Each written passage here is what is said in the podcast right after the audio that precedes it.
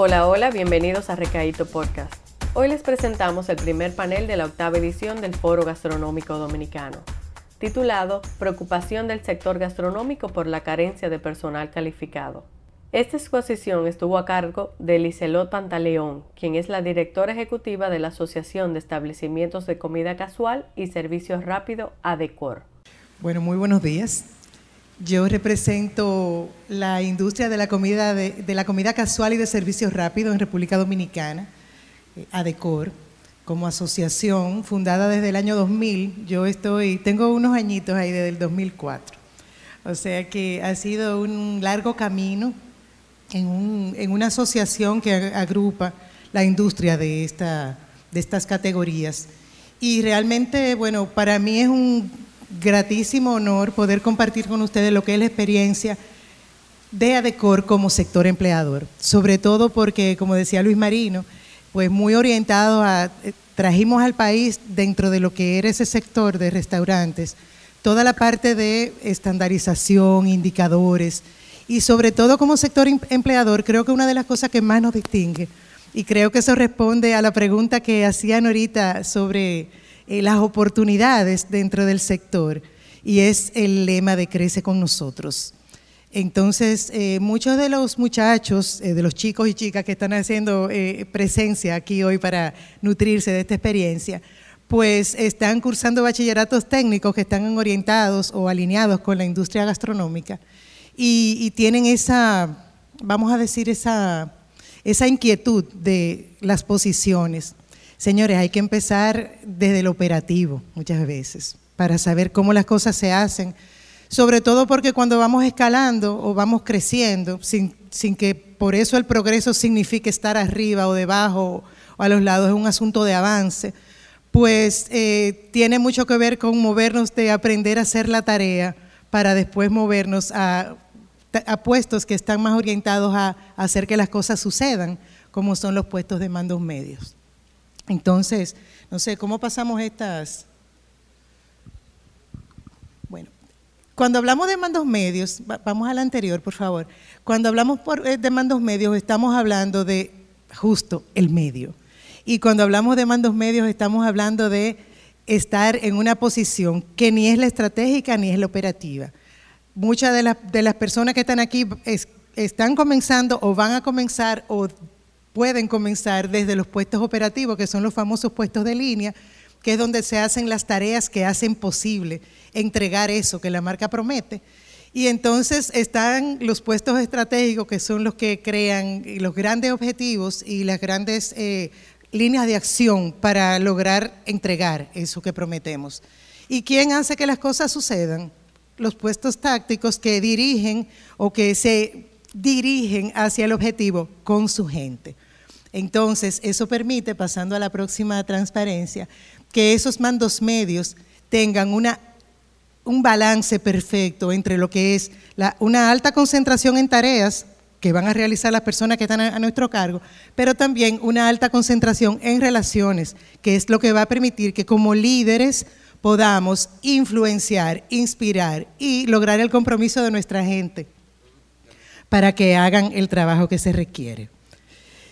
Entonces aquí estamos hablando de que mandos medios, cuando hablábamos de mandos medios y cuando hablábamos, se hablaba en la presentación, en la exposición anterior de los perfiles, estamos hablando de personas que vienen creciendo con una alta orientación en tareas para moverse a una una posición que tiene un balance entre tareas y relaciones y donde hablamos de gerencia y de liderazgo.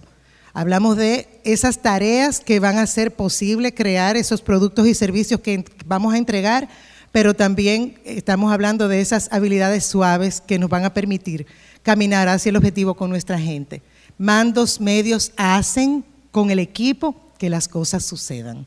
Y entonces, ¿De dónde obtenemos nosotros como empleadores la gente que viene a hacer ese trabajo de mandos medios? Bueno, definitivamente hay dos vías. Una es la fuente externa, que la obtenemos a través de bancos de datos, eh, por ejemplo, de instituciones gubernamentales como el Infotep, el Ministerio de Trabajo, de las universidades, evidentemente, de centros, de capacitación de nivel técnico y las fuentes de reclutamiento tradicionales como plataformas como LinkedIn, Aldaba, etcétera, los bancos de elegibles que tenemos y hacemos uso también de empresas reclutadoras. Aquí quiero hacer énfasis que nosotros como empleadores y como empleadores agrupados en asociaciones tenemos la altísima responsabilidad de participar en todos esos ejes para fortalecer la oferta de esas fuentes apoyando para que aumente la cantidad y la calidad que esté alineada con esos perfiles que los puestos de nuestras, nuestras empresas requieren, aportando programas y soluciones y sobre todo también logrando que tanto las empresas como los ejecutivos con expertise se involucren, aportando conocimientos y, y toda esa sabiduría que tienen en los puestos para que esos, eh, esas fuentes externas se fortalezcan. Y la parte clave, en, mi corta participación aquí, es eh, el que nosotros como empresa y como asociación fomentemos el desarrollo del talento interno. Nos quejamos de que no hay mandos medios y como empresa y como empleadores y como asociaciones tenemos una responsabilidad y tenemos un privilegio también de incidir. ¿Cómo? Bueno, primero, mirando las fuentes externas, podemos desde lo interno reclutar candidatos que tengan el potencial para desarrollarse en mandos medios. Estamos hablando que esos que vienen de los bachilleratos y de esas eh, eh, especialidades técnicas y que vienen con muchos conocimientos, nosotros podamos ver esa chispa que permita encender esa hoguera de esos candidatos una vez estén en nuestras manos. Entonces tenemos que buscar candidatos que estén aptos no solamente para el, perfil de ese, esa posición, de esa plaza vacante que tengo, sino que esa persona tenga el potencial a desplegar y que permita ser moldeado. Que tenga esa capacidad de ser moldeado, pero que además tenga la disposición de querer crecer con nosotros. Y con la gente que ya tenemos dentro, esos empleados a bordo, ¿qué, nos toca hacer como empresa y como asociaciones? Bueno, tener eh, en esos candidatos que vienen con el potencial tener un plan de carrera, y cuando hablamos de un plan estamos hablando de una intención clara de ayudarlos a crecer y de tener un paso a paso de lo que necesitamos que esa persona vaya adquiriendo en conocimientos que pueda aplicar para convertirlos en habilidades y destrezas para que puedan convertirse en competencias. Ese plan de carrera debe estar de la mano con plan, planes de sucesión de las de los puestos de mandos medios y más allá, para que yo no esté simplemente desarrollando gente por desarrollarla, sino que la, la desarrolle con una intención de dónde voy a colocar esa persona en el tiempo.